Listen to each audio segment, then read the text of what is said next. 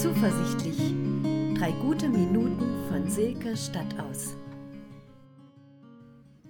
Mama, wie lange ist ewig? Ui, immer diese philosophischen Fragen.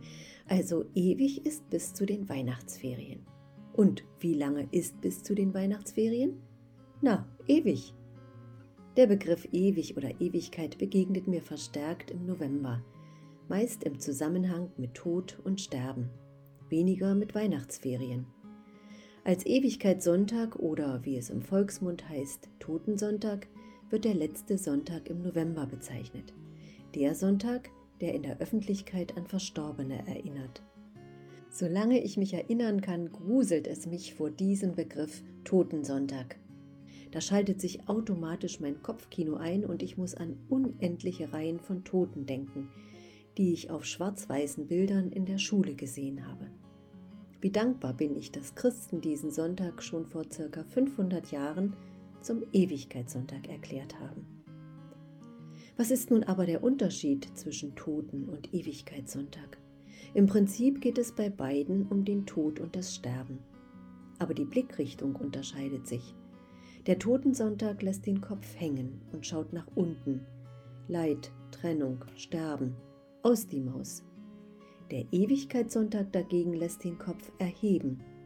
Er bedenkt zwar auch das unausweichliche Ende des Lebens mit allen Unannehmlichkeiten, er eröffnet dafür aber eine Hoffnung, die weitergeht, in die Ewigkeit hinein.